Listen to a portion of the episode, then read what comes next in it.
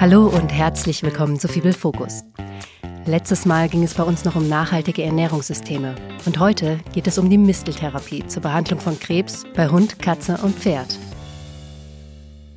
Warum die Misteltherapie überhaupt bei uns am Fibel, dem Forschungsinstitut für biologischen Landbau ist und was man mit der Mistel alles so machen kann, außer sich vielleicht am Weihnachten darunter zu küssen, erklärt euch unsere Kollegin Ulrike Biegel.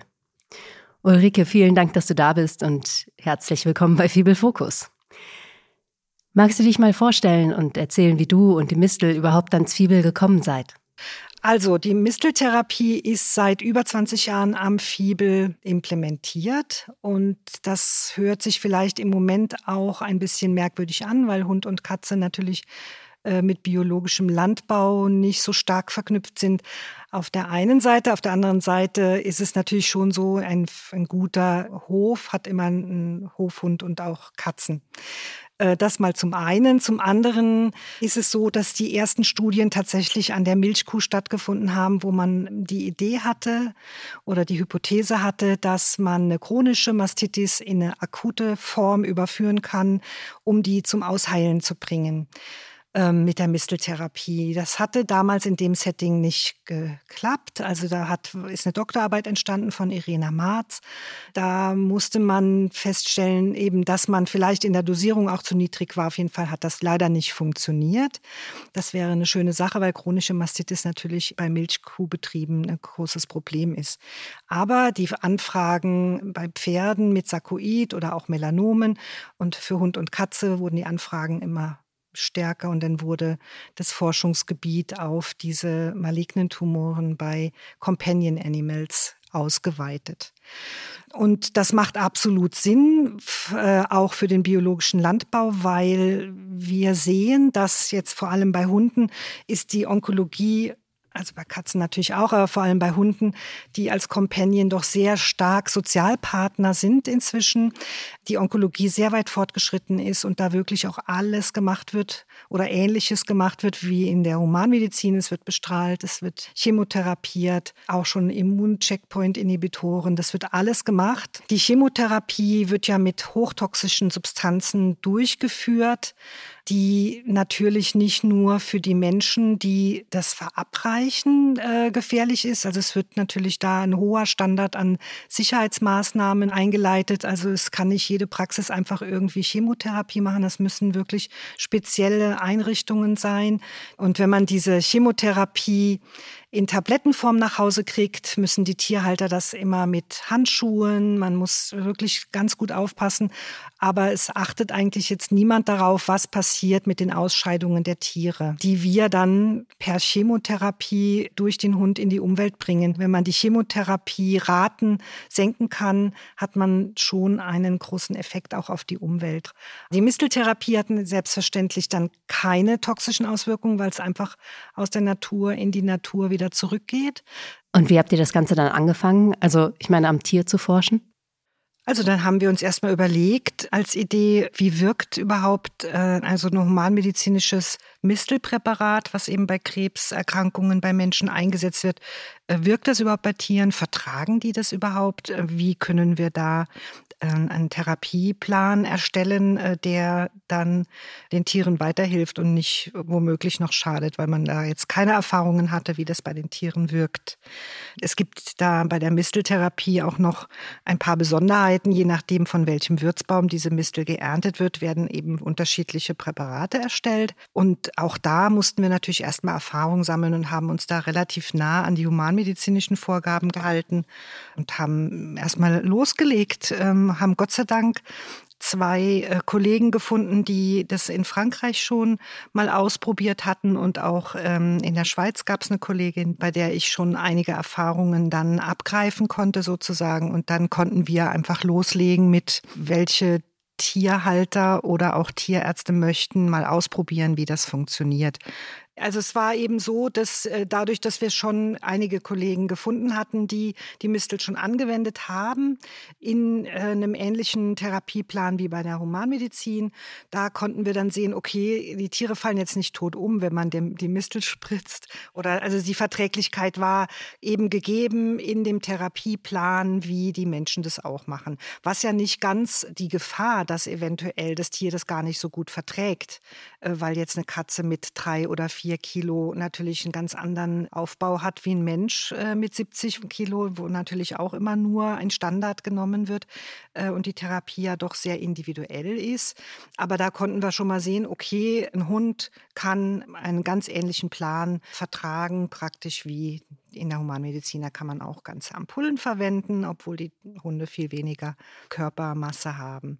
Was wir aber aus der Tiermedizin eben auch wissen, ist, dass verschiedene Tierarten verschieden die Medikamente nicht so gut vertragen und dass man bei Pferden eben sowieso auch ein bisschen vorsichtiger sein muss.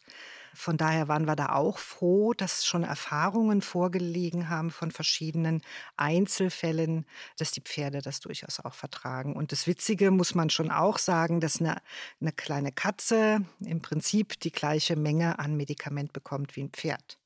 Ja, das ist ja schon mal erstaunlich. Das ist sehr erstaunlich, ja.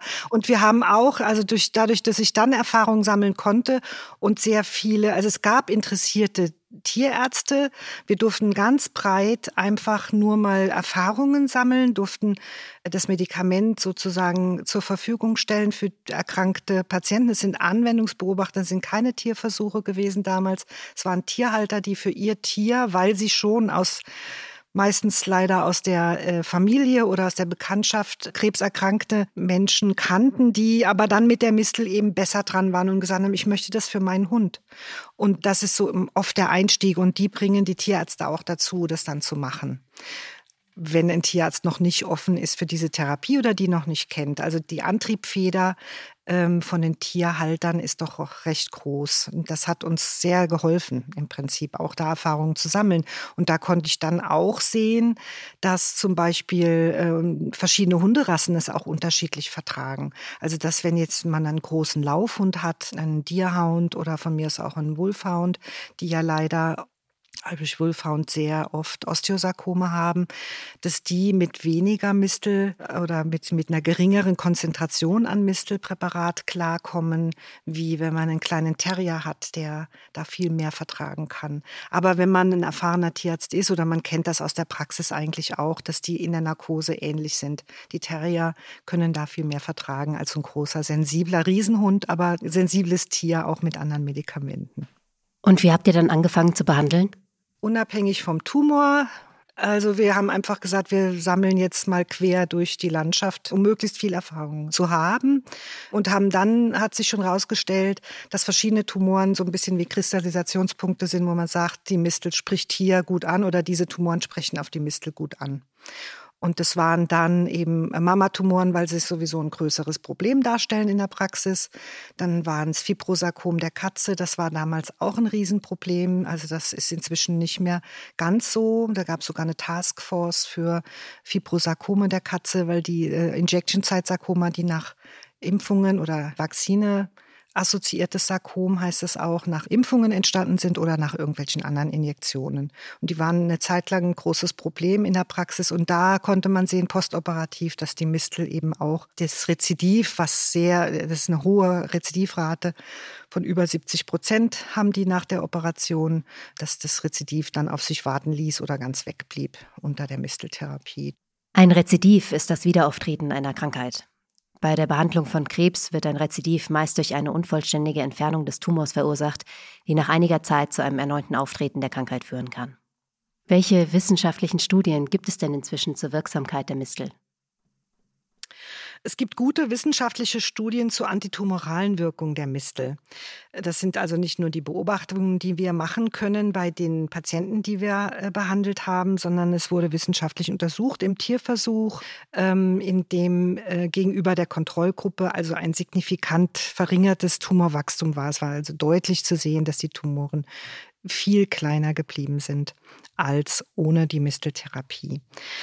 Dann konnte dort auch gezeigt werden, dass gleichzeitig bei diesen Versuchstieren die Immunzellen, die man braucht, um Tumore abzuwehren, deutlich signifikant, also angestiegen sind und man damit also auch einen, einen immunmodulatorischen Effekt hat. Wir haben also gleichzeitig eine tumorhemmende und eine immunologische Wirkung die dem Organismus hilft, den Tumor abzuwehren.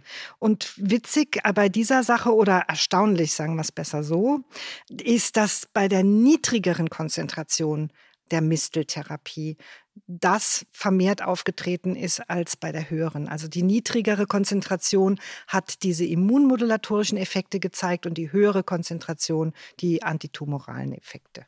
Deswegen gibt es auch diese Steigerung in den Serien. Genau, also das ist nämlich auch das ein bisschen kompliziert oder was etwas kompliziert erscheint, dass wir die Mistel in sogenannten Serien verabreichen. Das heißt, wir haben niedrige, mittlere und höhere Konzentrationen äh, und steigern diese Konzentrationen über die Therapie. Und man wiederholt auch immer wieder die niedrigeren Konzentrationen, was oft etwas unsinnig erscheint, weil man ja möglichst bald auf einer höheren Konzentration sein möchte, weil wir ja wissen, dass die höhere Konzentration antitumoral wirkt aber das Präparat so angelegt ist, dass immer wieder niedrigere Konzentrationen vorkommen und die Ratio dahinter noch schwierig war zu erfassen, weil ähm, einem das eher nicht sinnvoll vorkam. Äh, die Immunologieforschung hat aber eben durch gerade diesen Versuch gezeigt, dass die niedrigeren Konzentrationen absolut notwendig sind und also diese etwas visionäre Idee von Rudolf Steiner tatsächlich Sinn macht nach Immunologieforschung. Hm, interessant. Äh, dann zurück zu den wissenschaftlichen Studien. Gibt es da noch weitere? Der apoptotische Effekt der Mistel ist eben wissenschaftlich untersucht von genannter Immunologieforschungsgruppe in Paris. Van Huyen hat da 2002 und nachher Hamsma auch schon 2006 nochmals gezeigt, dass die Mistel einen apoptotischen Effekt hat, heißt, dass sie den natürlichen Zelltod, den die Tumorzelle nicht mehr eingehen will, dann doch anschiebt im Tumor. Und zwar konnte da auch wieder gezeigt werden, je höher die Mistelkonzentration, desto größer der apoptotische Effekt. Gibt es noch weitere Vorteile der Misteltherapie? Es gibt noch eine andere schöne Wirkung ähm, oder Effekt der Misteltherapie, nämlich die COX-2-Hemmung. Das heißt, es hat einen antientzündlichen Effekt. Wir haben ja äh, COX-2-Hämmer, die wir einsetzen, auch bei Arthrose und so weiter. Und das Problem bei diesen äh, nicht steroidalen Antiphlogistika, so nennen die sich auch, ähm, ist, dass eine gewisse Hemmung der Zyklooxygenase COX eben 1 noch stattfindet. Und die ist gar nicht gewünscht, weil das eben diese negativen Effekte auf den Magen-Darm-Trakt zum Beispiel zeigen. Eben, dass, das, dass wenn die Hunde das nicht vertragen, dann gibt es einfach Magengeschwüre und Erbrechen und Durchfall und so weiter.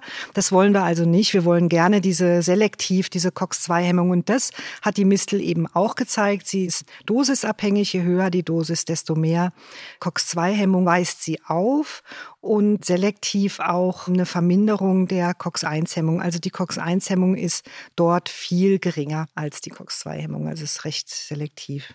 Gut, also ähm, das war jetzt vielleicht doch eher etwas speziell und eher für die Mediziner unter uns. Wen es interessiert, ich poste noch ein paar Infos zu COX 1 und 2 in die Show Notes. Beim Einsatz der Misteltherapie während der Chemotherapie bleiben die vielen äh, Werte, also die Werte der Leukozytenabwehrzellen, bleiben meist stabil. Was oft ein Problem ist, wenn man die Chemotherapie einsetzt, werden diese Neutrophilen sehr stark geschädigt und der Gehalt im Blut ist dann so niedrig, dass die Chemotherapie nicht fortgeführt werden kann. Daher ist die Misteltherapie parallel zur Chemotherapie wirklich sinnvoll. Welche wissenschaftlichen Studien gibt es denn inzwischen zur Wirksamkeit der Mistel? Neben einer einfachen Anwendungsbeobachtung zum Fibrosarkom der Katze gibt es vier kontrollierte klinische Studien, wobei drei am Fibel stattgefunden haben. Und zwar ist es die Equine Sarkoid-Studie von der Kollegin Kristen Cloty von 2010 publiziert. Dann haben wir ein Uta von Bodungen, die in Kooperation mit dem Fibel zusammen eine Studie gemacht hat zum oralen Melanom des Hundes. Dann haben wir als drittes noch eine Gesäugetumorstudie, die von mir ist, Beagle 2017. Und dann haben wir noch eine brasilianische Kollegin, die zum Stickersarkom geforscht hat, was dort im subtropischen Raum natürlich ein größeres Problem ist als hier in Deutschland und konnte da äh, eben auch kontrolliert mit Kontrollgruppe feststellen, dass die Mistel hier signifikante Effekte zeigt. Kontrollierte Studie heißt, dass man eine Kontrollgruppe hat, die die Mistel eben nicht erhalten hat. Dann fangen wir doch einfach mal vorne an. Die Misteltherapie beim equinen Sarkoid. Ähm, das equine Sarkoid ist ein Hauttumor bei Pferden, der gar nicht so unhäufig vorkommt. Ungefähr 10 Prozent aller dreijährigen Pferde in der Schweiz sind davon betroffen. Unser Leuchtturm sozusagen ist eine sehr schöne Studie, die wir durchführen konnten beim equinen Sarkoid der Pferde das ein bisschen ein therapeutisches Problem hat, weil keine Therapie wirklich vernünftig wirkt.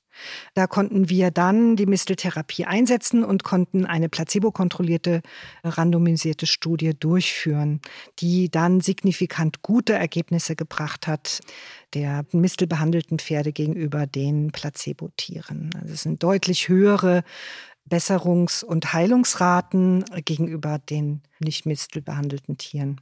Interessant an dieser Studie war auch, dass ähm, nach Beendigung eines in dem Sinne völlig verkürzten Misteltherapieprotokolls, was in der Humanmedizin so überhaupt nicht vorkommt, was wir bei den Hunden und Katzen eben auch so verkürzt gar nicht machen, sondern das war für die Studie jetzt mal so aufgegleist. Das waren 15 Wochen Therapie und ähm, dann ein Jahr Nachbeobachtungszeit und das nach Ende der Therapie immer noch die Misteltherapie ihre Wirksamkeit zeigen konnten, manchmal erst sogar sowieso nach der Therapie. Also da wird irgendwas angeschoben, was aber über lange Zeit noch Wirkung zeigen kann. Und dass wir bei manchen äh, Tumoren ein bisschen eine Art Zitterpartie durchgemacht haben, weil die zunächst sehr groß geworden sind, die Tumore, die sich dann aber gezeigt haben als nach außen hin zwar groß, aber an der Basis viel kleiner und schließlich abgefallen sind. Und es war natürlich ein enormer Erfolg, weil man dann ohne Rezidivbildung dieses Sarkoid los war. Wir konnten auch zeigen in einer offenen Gruppe, dass nach Operationen, also wenn man die Sarkoide äh, exzidiert, kommen häufig und, und relativ flott Rezidive und diese Rate ist eben unter der Misteltherapie auch geringer. Dann haben wir eine fünf ähm, Jahre Nachbeobachtung noch durchgeführt und da zeigten sich die Ergebnisse noch verbessert gegenüber der ursprünglichen Studie. Also von daher kann man sagen, hier konnte ganz klar eine Mistelwirkung gezeigt werden. Dann zum oralen malignen Melanom beim Hund. Das orale maligne Melanom ist ein hochgradig bösartiger Tumor der Pigmentzellen, der Melanozyten. Er neigt dazu, Frühmetastasen über Lymph- und Blutbahnen zu streuen und ist die am häufigsten tödlich verlaufende Hautkrankheit des Hundes. Ja, das orale maligne Melanom ist bei den Hunden durchaus eine sehr ernstzunehmende Angelegenheit. Die oralen Melanome metastasieren sehr schnell und die Therapie ist äh, nicht ganz einfach. Und ähm, da wollten wir einfach mal sehen, normalerweise werden die Tiere bestrahlt. Damit kann man den Tumor kontrollieren. Er geht in Regression. Manchmal verschwindet er ganz, aber ähm, auch nicht immer. Und im Prinzip ist die Prognose nicht sehr gut. 25 Prozent dieser Hunde überleben das erste Jahr. Und das äh, ist wirklich eine geringe Zahl. Und je nachdem, wenn man mit Metastase geht es noch schneller. Ähm, die Rezidive, wenn operiert wird, sind viel aggressiver und meistens sterben die Hunde dann auch an ihren Metastasen. Operieren kann man eigentlich sowieso nur sehr kleine Tumore, weil man die ansonsten nicht mit sauberen Rändern entnehmen kann. Man müsste im Prinzip sehr aggressiv mit Teile vom Kiefer entfernen. Aber die Bestrahlung geht ganz gut. 80 Prozent sprechen sehr schön an auf eine äh, High Rate oder High Dose, also 4 mal 8 Therapie werden da angewendet. Ähm, da kommen 50 bis 60 Prozent in die komplette Remission und die Kontrolle geht meistens so halbes bis ein ganzes Jahr. Die Chemotherapie ist wenig effektiv. Wir haben jetzt da einfach retrospektiv geschaut, wie waren die Hunde, die nach der Bestrahlung noch eine Misteltherapie bekommen haben im Vergleich zu denen, die keine Misteltherapie bekommen haben. Und da war eine, ein, Riesenunterschied äh, in der Überlebenszeit. Also die Misteltherapie-Patienten hatten signifikant längere Überlebenszeit als die nur bestrahlten Tiere. Du hattest noch die Mamatumore beim Hund genannt? Wir haben eine wissenschaftliche Studie geführt zu den Gesäugetumoren des Hundes. Äh, das ist die häufigste Tumorart der Hunde ähm, und 70 Prozent aller Tumoren bei der Hündin sind tatsächlich Mamatumore. Äh, und davon sind eben 50 oder über 50 Prozent äh, maligne. Und ähm, was inzwischen klar ist, dass es bisher keine standardisierte postoperative adjuvante Behandlung gibt oder gab. Vielleicht kann man da die Misteltherapie tatsächlich ins Programm mit reinnehmen, ähm, weil die Chemotherapie hier eigentlich nicht anspricht. Es kann ordentlich operiert werden, aber die Mama hat natürlich viele Komplexe, wo wieder Tumoren entstehen können. Und man muss fast sagen, das Gesäuge ist da recht kreativ bei der Hündin, weil auch Neutumore dann plötzlich eine ganz andere Malignität oder Dignität aufweisen können. Es können dann auch mal wieder gutartige sein oder äh, nach gutartigen Tumoren sind dann bösartige und es gibt ganz viele verschiedene Variationen. Wir haben untersucht die Adenokarzinome. Und zwar postoperativ. Wir haben eine Kontrollgruppe, die nur operiert waren, ähm, verglichen mit einer Gruppe, die nach der Operation noch eine Misteltherapie bekommen haben. Zwei Jahre lang wurde dort Pinienmistel gespritzt. Und die Ergebnisse waren in der Tendenz so, dass äh, die Hazard Ratio, das ist also das Risiko, jetzt an einem Mamatumor zu sterben, für diesen Hund, die wurde um 75 Prozent gesenkt. Bei dieser Studie wurde auch eine Lebensqualitätsuntersuchung durchgeführt, was leider bei vielen äh, Studien zur Chemotherapie fehlt. Und diese Lebensqualitätsuntersuchung unter einer Therapie ist enorm wichtig, weil wenn eine Therapie doch stark belastend ist, dann muss man die Ergebnisse vielleicht auch äh, anders interpretieren oder das muss natürlich immer auch in die Interpretation mit einfließen. Und das haben wir hier gemacht und konnten sehen, unter der Misteltherapie bleibt die Lebensqualität auf hohem Niveau stabil. Und das ist ja auch das, was äh, das große Plus ist einer Misteltherapie. Nicht nur bei den Tieren, sondern auch bei den Menschen. Das ist vor allem bei den Hunden deutlich sichtbar. Das ist bei den Katzen etwas weniger zu sehen. Die haben dann mehr Komfortverhalten äh, teilweise, dass die sich mehr putzen und auch ein bisschen bequemer schlafen, also ruhiger schlafen auch und einfach ein bisschen aufgestellter sind. Aber die Hunde, die machen häufig so eine Metamorphose zu viel aufgestellter, wie so ein Jungbrunnen quasi. Das ist so ein alter Hund, wo man denkt, ja, der wird jetzt alt. Aber das ist dann eben auch doch die Tumorerkrankung, dass die äh, nach Einstieg in die Misteltherapie einfach aktiver sind, fitter sind, wieder Aufgaben übernehmen. Manchmal ist es so, dass Tierhalter zu uns gelangen in die Beratung, weil ähm, sie ein krebserkranktes Tier haben und wirklich auch noch eine Therapie durchführen möchten, aber nicht für jeden Preis. Und dass man, wenn man praktisch die Alternative hat, eine gute Lebensqualität dem Tier zu erhalten und vielleicht auch diesen hemmenden Effekt dann zu haben, wenn der Tumor einfach langsamer wächst und das Tier mit seinem Tumor dann trotzdem noch vielleicht alt werden kann, auf jeden Fall noch einige Zeit bei uns sein kann, dann ist das auf jeden Fall eine gute Alternative zur Chemotherapie. Und last but not least gibt es noch eine Studie zum Stickersarkom des Hundes. Das Stickersarkom ist ein meist durch den Geschlechtsakt übertragbarer Tumor, der hauptsächlich die Geschlechtsorgane befällt. Da eine Übertragung von Tumorerkrankungen ansonsten eher ungewöhnlich ist, vermutete man lange Zeit ein Virus als Ursache. In experimentellen Untersuchungen konnte jedoch gezeigt werden, dass das Dickersarkom nur durch lebende Tumorzellen übertragen werden kann. Das Stickersarkom der Hunde ist im ähm, europäischen Raum eher nicht ein großes Problem, wobei es auch Stickersarkome bei Menschen gibt. Die Untersuchung an den Hunden hat stattgefunden in Brasilien. Da gibt es sehr viel streunende Straßenhunde, unkastrierte, die natürlich ein größeres Problem haben, weil es per Geschlechtsakt übertragbar ist. Und äh, das Problem ist eben, also normalerweise ist eine Operation oder eine Chemotherapie schön wirksam. Ähm, das Problem ist, dass nach der OP und auch nach der Chemotherapie eben Rezidive erscheinen und dass unter der Chemotherapie eben gerne Leukopenien entstehen. Daher war jetzt die Überlegung, ob man mit der Misteltherapie hier die Ergebnisse der Operationen der Chemotherapie verbessern kann, oder vor allem der Chemotherapie. Und da wurden Tiere untersucht und mit der Misteltherapie vor Einstieg in die Chemotherapie schon mal begonnen. Und da hat man sehen können, dass sich die Tumore schon verkleinern. Und zwar waren diese Ergebnisse signifikant der äh, mistelbehandelten Tiere gegenüber der Kontrollgruppe, dass man ganz deutlich eine Reduktion dieser Nebenwirkungen der Chemotherapie sehen konnte. Das heißt, die Leukopenie wurde reduziert. Dann hat man gesehen, dass ähm, die Chemotherapiezeit verkürzt war, weil man eben die Chemotherapie nicht pausieren musste und dass eine verringerte Rezidivrate nach der OP und nach der Chemotherapie eben aufgetreten ist. Verringerte Rezidivrate ist natürlich immer hervorragend. Also was vielleicht auch noch spannend ist, ähm, bei mir ruft natürlich nicht der Hund an, der eine Therapie braucht und sagt, ich habe da einen Knubbel, können wir da was machen, sondern der Tierhalter kommt und entscheidet fürs Tier. Und der Leitsatz First Do No Harm ist sicherlich ein guter Leitsatz.